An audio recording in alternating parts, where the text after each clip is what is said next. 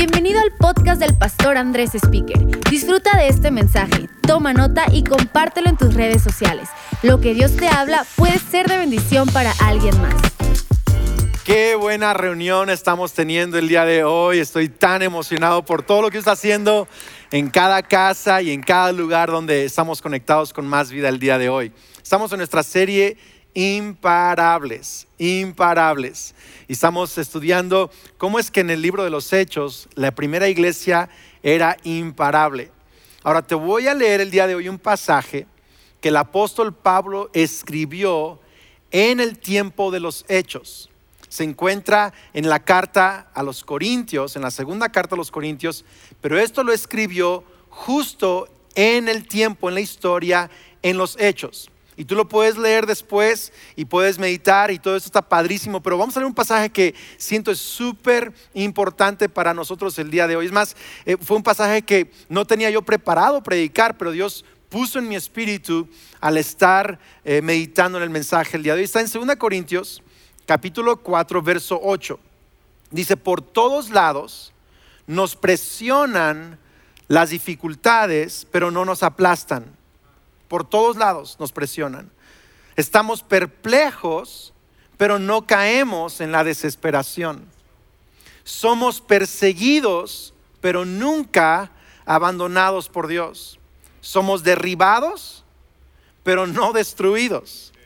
Mediante el sufrimiento, ojo con esto, aquí está la clave, mediante el sufrimiento, nuestro cuerpo sigue participando de la muerte de Jesús para que la vida de Jesús también pueda verse en nuestro cuerpo. Es cierto, vivimos en constante peligro de muerte. El apóstol Pablo está hablando de cosas reales para el peligro de muerte diariamente para él, porque servimos a Jesús. Dice, para que la vida de Jesús sea evidente en nuestro cuerpo que muere. Así que vivimos de cara a la muerte. y quizás esta frase es tan real para muchos el día de hoy. Estamos frente a una pandemia muy real. Muchos han muerto, algunos conocidos, cercanos, eh, incluso pastores que conocemos han muerto. Vivimos de cara a la muerte, pero esto ha dado como resultado vida eterna para ustedes. Qué increíble, qué increíble. Hoy quiero hablarte de cómo es que podemos superar cosas imposibles. Es más, he titulado mi mensaje, La montaña se hizo tope, la montaña se hizo tope. Ahora, no sé si tú eres mexicano o no. Si tú eh, quizá no estás viendo de Argentina o en Estados Unidos o en alguna otra parte del mundo, pero en México, y sé que en algunos países de Latinoamérica es común tener reductores de velocidad. En México les llamamos topes.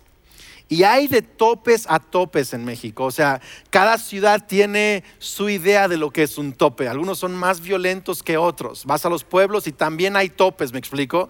Algunos son como más ligeritos y larguitos, otros son más altos y, muy violentos. O sea, eh, un tope es pasable, es pasable no es imposible, es pasable. Algunos topes te van a, te van a dañar la suspensión si no frenas, me explico, pero, pero un tope, entonces, eh, eh, eh, en la ciudad, Kelly y yo siempre tenemos discusiones en cuanto a los topes, porque yo paso los topes de cierta manera. Yo, yo me freno un poquito y, y dejo que el carro simplemente como que se deslice sobre el tope, tranquilito, para que no afecte el carro. Kelly le vale. O sea, Kelly literal se vuela los topes. No sé si aquí hay otro esposo que ha tenido discusiones con su esposa de cómo se vuela los topes de la ciudad, pero, pero Kelly es así de que para eso son los carros. Y se, esa señora se vuela los topes. Entonces, si tú ves a una, a una persona manejando, volándose los topes, casi seguro es mi esposa Kelly, ¿ok? Entonces, discutimos a cada rato. ¿Por qué? Porque yo los paso de una manera y ella los pasa de otra manera. Pero el asunto con un tope es que un tope es pasable. No vas a llegar a un tope y decir, se acabó el camino. No vas a estacionar el carro, apagarlo y esperar a que vengan a remover el tope. ¿Por qué? Porque el tope es pasable. Y muchos de nosotros tenemos que entender que en Cristo lo que parece una montaña impasable, una crisis imposible, una dificultad que piensas que no puedes atravesar, en Cristo la montaña se hace un tope.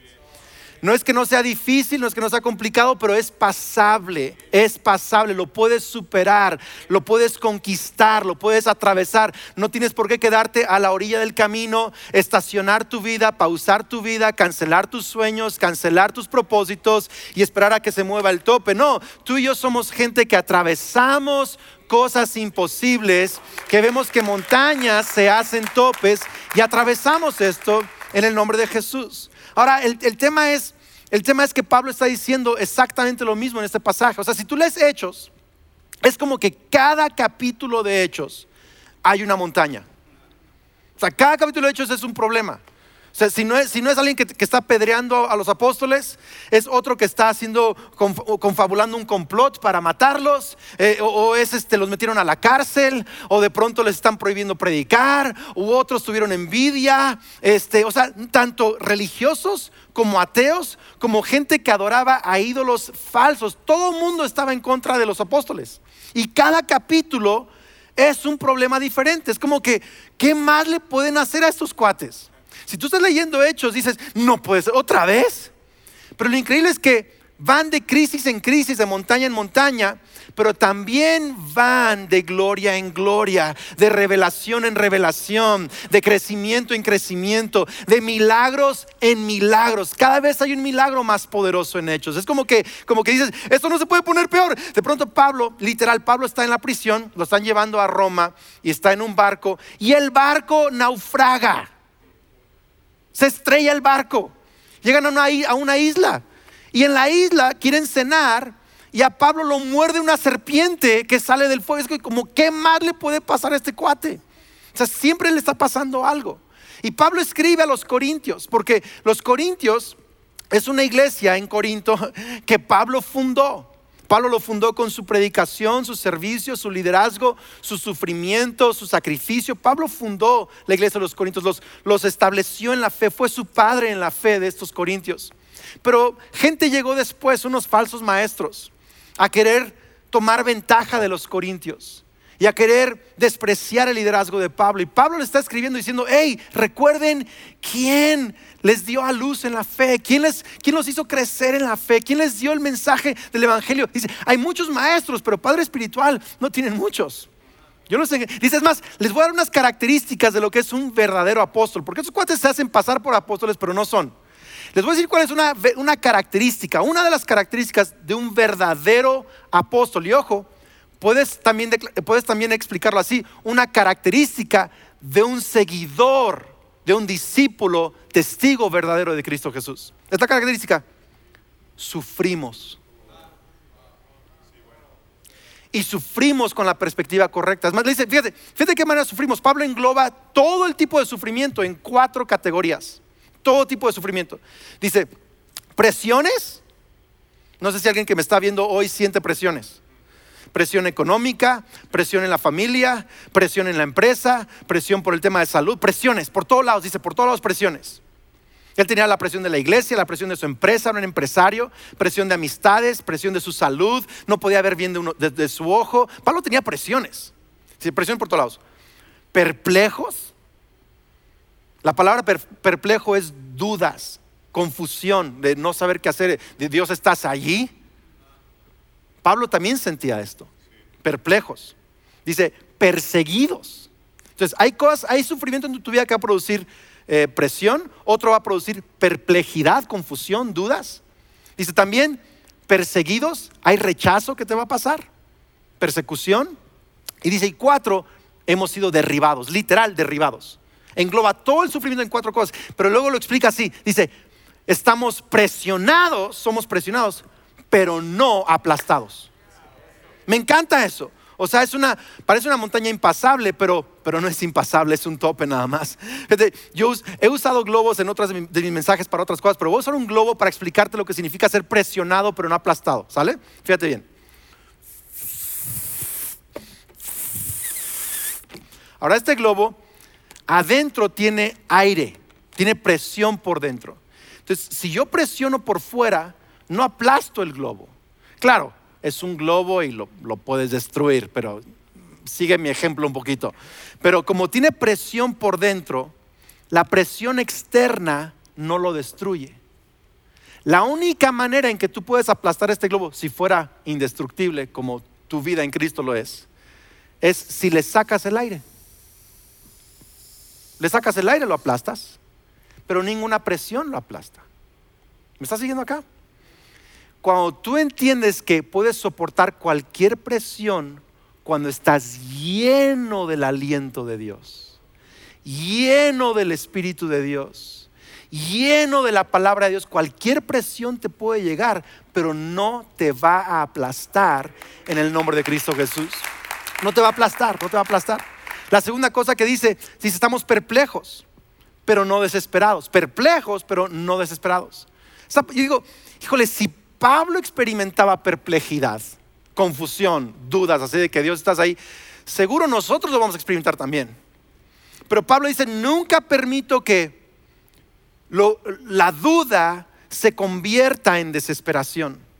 Me encanta eso. No permitas que tus dudas roben tu esperanza. Sabes, yo he pasado por dudas también. Al inicio del ministerio ah, eh, hubo una temporada en donde eh, personas eh, no les gustó mi liderazgo, que yo fuera el pastor o cómo predicaba y cada fin de semana gente se despedía de mí. Algunos han escuchado esto. Y digo, pastor, ahí nos vemos, nos vamos a nuestra iglesia y Dios le bendiga y toda esta. Yo llegaba a casa dudando de mi llamado. ¿Será que realmente Dios me llamó a predicar? Digo, algunas veces todavía lo dudo, pero es como que, ¿de verdad Dios me llamó a predicar? ¿De verdad que, ¿será que Dios sí está conmigo? ¿Será que, será que este, es, este es mi propósito? Luego, dudamos de un montón de cosas. Podemos dudar de, nuestro matrimonio, podemos dudar de nuestro futuro, podemos dudar de Dios mismo. ¿Será que Dios sigue siendo bueno conmigo? Salmo 77, lo vimos el miércoles un poquito, pero puedes leer. Eh, eh, el salmista está diciendo, ¿será que, que Dios sigue, se le olvidó ser bueno conmigo? Dice Pablo, pero no permito que mis dudas me roben mi esperanza. No me, no vuelve una persona desesperada. ¿Sabes que como cristiano está bien que tengas dudas? No está bien que pierdas tu esperanza. Dice, Señor, no entiendo nada, pero sigo creyendo que lo mejor está por venir.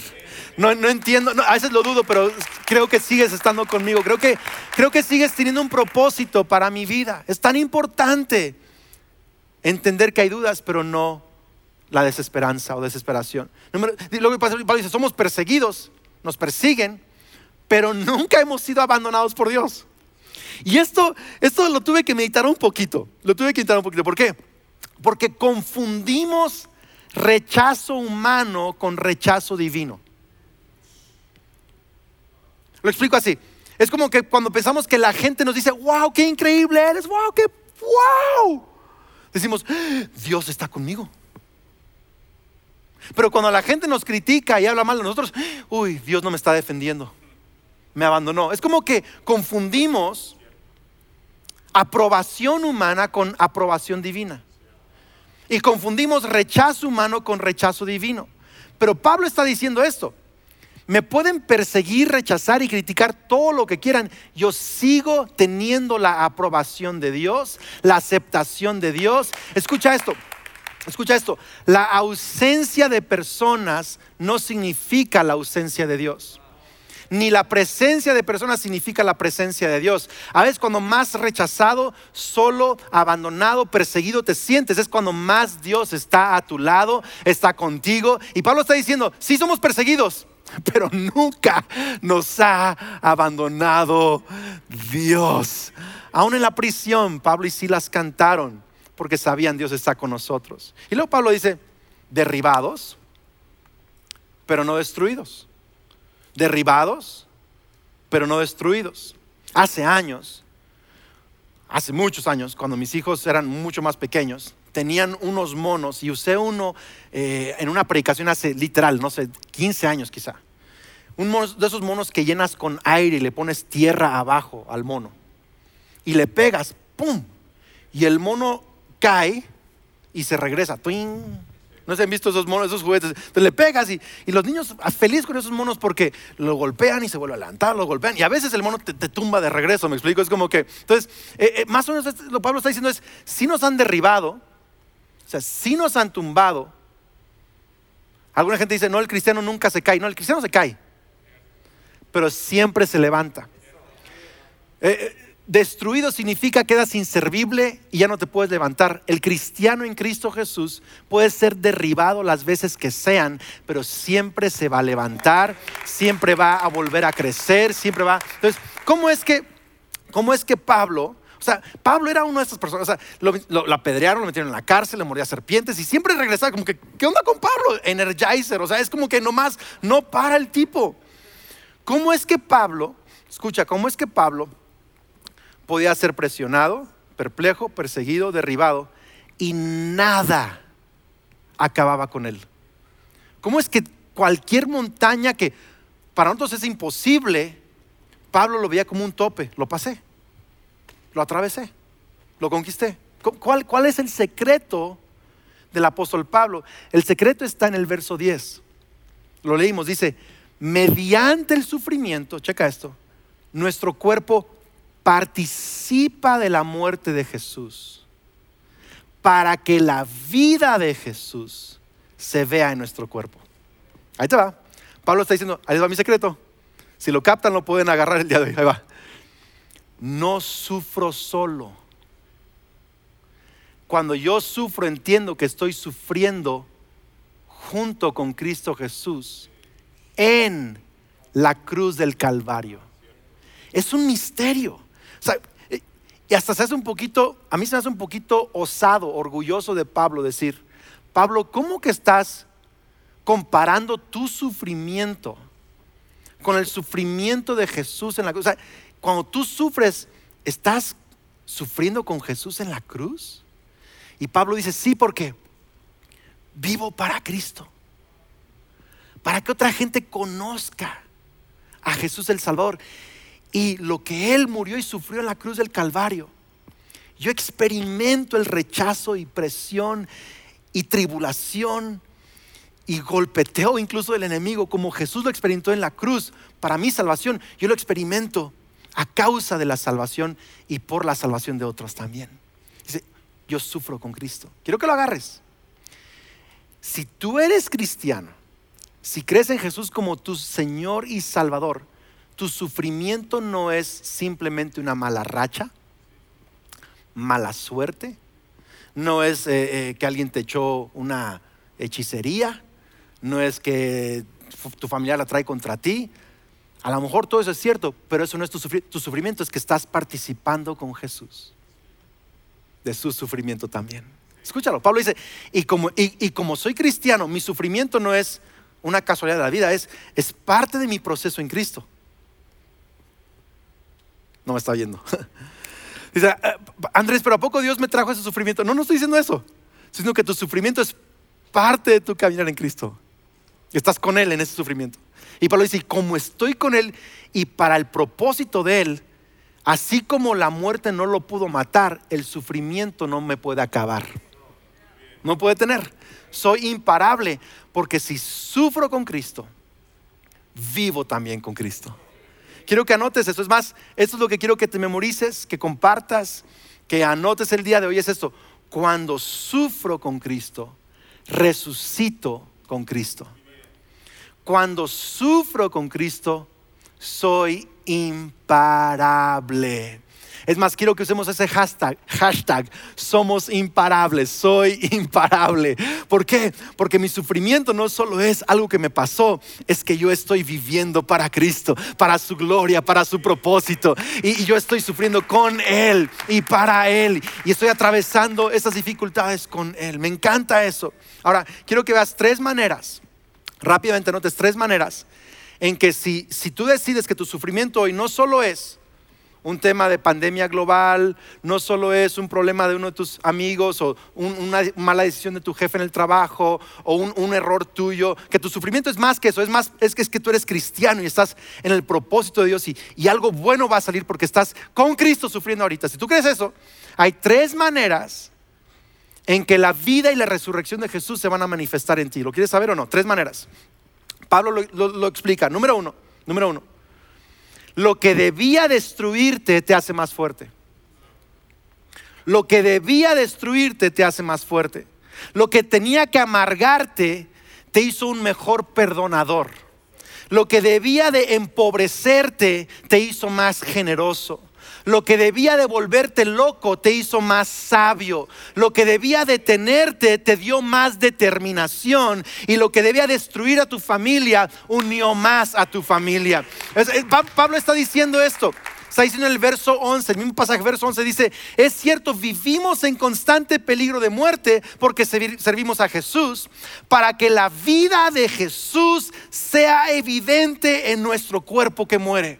Para que sea evidente. En otras palabras, la resurrección de Jesús permite que aquello que te iba a destruir te hace más fuerte en el nombre de Cristo Jesús. ¿Alguien puede decir amén a eso? Mira, hay cosas, hay cosas en mi vida en nuestro ministerio, en mi familia, hay, ataques en mi mente a lo largo de los años que sirvió a Cristo, yo, que yo he sentido, esto va a acabar conmigo. Literal, lo he sentido, esto va a acabar conmigo. He visto la montaña y digo, e, esta no la puedo pasar. Pero ¿sabes qué he hecho? Simplemente he declarado, yo estoy sufriendo con Cristo. No fue mi idea seguir a Jesús, fue su idea. Él me metió en este rollo. O sea, entonces, Él me va a tener que sacar de esto. Y sigo confiando sigo dando un paso a la vez, un día a la vez. Y lo increíble es que aquellas cosas que pensé que me iban a acabar conmigo, me han hecho quien soy. Me han dado la sabiduría que tengo, la fuerza que tengo. Lo que antes parecía imposible para mí, ahora es un tope en el camino. Un solo un tope en el camino. ¿Alguien puede decir amén a eso? Lo que debía destruirte te hace más fuerte. Número dos, ¿cómo se manifiesta la resurrección o vida de Jesús en mí cuando sufro? Lo que debía destruirte hace más fuerte a otros. Hace más fuerte a otros. 2 Corintios 4:12 dice, así que vivimos de cara a la muerte, pero esto ha dado como resultado, ojo, vida eterna para ustedes. Me encanta. O sea, nosotros estamos sufriendo, pero ha provocado en ustedes vida eterna. Es más, Pablo le escribía a Timoteo, le dice, mira, checa mis sufrimientos y cobra ánimo en mis sufrimientos. Mira cómo sigo con Cristo. Sabes, yo soy hijo de pastor, mis papás son pastores y mis papás han sufrido mucho más de lo que yo he visto que otra gente ha sufrido. Quizá tú sientes que tú has sufrido más y quizás sí, pero mis, papás han sufrido mucho. Mucho por servir a Cristo, mucho por su caminar con Dios, desde salud, desde problemas, mi mamá, mentales, desde asuntos familiares, un montón de cosas. Y cuando yo veo que tienen ahora, están en sus sesenta y tantos años, y los veo que siguen amando a Cristo, siguen sonriendo a la vida, siguen amando a su familia, yo los veo a ellos, digo, wow, si el sufrimiento no ha acabado con su fe, eso produce en mí vida eterna. ¿Qué significa? Me produce a mí mayor ánimo, mayor compasión, mayor fe. ¿Me, me estás siguiendo acá? Entonces quiero que veas, los papás necesitan escucharme aquí, papá y mamá. Papá y mamá. Tus hijos ven que estás sufriendo. Pero cómo estás sufriendo puede transmitirle a ellos vida, ánimo o desánimo y destrucción. ¿Cómo estás sufriendo papá y mamá? Tus amigos ven que estás sufriendo. Todos estamos sufriendo. Pero gente sin Cristo sufre de una manera y gente con Cristo sufre de otra manera. Derribados pero no destruidos. Y cuando tú sigues con tu fe fuerte, tu ánimo fuerte, te sigues conectando a más vida, a las reuniones, sigues sirviendo, sigues creyendo, sigues siendo generoso, sigues perdonando, sigues orando. Cuando tú sigues, esto produce en tus amigos, en tus papás, en tus hijos, en tus eh, compañeros, produce vida eterna en ellos. Porque dicen, wow, esto no lo está destruyendo, esto lo está haciendo más fuerte. Eso los hace fuertes a ellos también. Amén. Y número tres, la tercera manera en que esto, ah, la vida de Jesús se manifiesta en nosotros, es que lo que debía destruirte se convierte, ojo, en una referencia de fe. Lo digo otra vez. Lo que debía destruirte se vuelve tu referencia de fe. Hay, una historia en Salmo 77, lo, mencioné el, miércoles, primer miércoles. Si, si no lo has visto, checa ahí en el YouTube de Más Vida, primer miércoles, este primero de julio. Mencioné un poquito Salmo 77. Pero Asaf está ante una imposibilidad, se siente atrapado, no puede avanzar más. Y él literal siente que Dios se olvidó de él, perplejo, perplejo. Y dice, pero recuerdo, así dice el Salmo, pero recuerdo lo que hiciste por Israel. Recuerdo lo que hiciste años atrás. Ni siquiera se acordaba de lo que Dios había hecho por él, pero se acordaba de lo que Dios había hecho en el pasado por el pueblo de Israel. En otras palabras, estaba buscando una referencia. Si estás contigo, si está contigo alguien, dile, tú eres una referencia. Así no, anímalo, tu, vida es una referencia. Está buscando, este, este Asaf está buscando una referencia. ¿De qué me puedo agarrar? Hay una referencia. Y luego llega Asaf a la historia, a su referencia, de cómo el pueblo de Israel atravesó el Mar Rojo. Y quiero, quiero leer esos versículos porque, porque a, mí, a mí me encantan. Y dice el verso 16, Salmo 77, 16. Dice, cuando el mar rojo te vio, oh Dios, sus aguas miraron y temblaron. El mar se estremeció hasta las profundidades. Él está diciendo, él está en el espíritu yendo a esa referencia de fe, a esa historia que sus padres y sus abuelos le contaron, que él leía en las escrituras. Pero él en lugar de ver cómo el pueblo de Israel temblaba ante el mar, él en, en la fe podía ver cómo el mar temblaba ante Dios. ¿Me estás siguiendo acá? Porque cuando tú estás en el presente, estás viendo tu montaña, estás temblando. Pero cuando la pasas, te das cuenta que la montaña estaba temblando ante tu Dios. El mar estaba temblando ante Dios. Y, Asaf dice, ah, como, esa es mi referencia, ahora veo que el mar estaba temblando ante Dios. Estaba, estaba se estremeció hasta las, hasta las profundidades. Y lo dice el verso, el verso 19, Salmo 67, 19. Te abriste camino a través del mar y tu sendero atravesó las poderosas aguas, una senda que nadie sabía que estaba allí. En otras palabras, Asaf está recordando esa referencia. Cuando el pueblo de Israel salió de Egipto y llegó ante un mar que no podían atravesar, imposible, una montaña imposible, un mar imposible. Y atrás de ellos estaba el ejército egipcio que los iba a matar o los iba a regresar a esclavitud. Piensas, esto me va a regresar a mi esclavitud, Andrés. Es, demasiado imposible, voy a regresar a mi vieja vida y estás Estás amenazado ahorita. Pero Asaf está viendo esta referencia y cuando eso les pasó a ellos, el mar tembló ante Dios. Y Dios hizo un camino que nadie sabía estaba allí.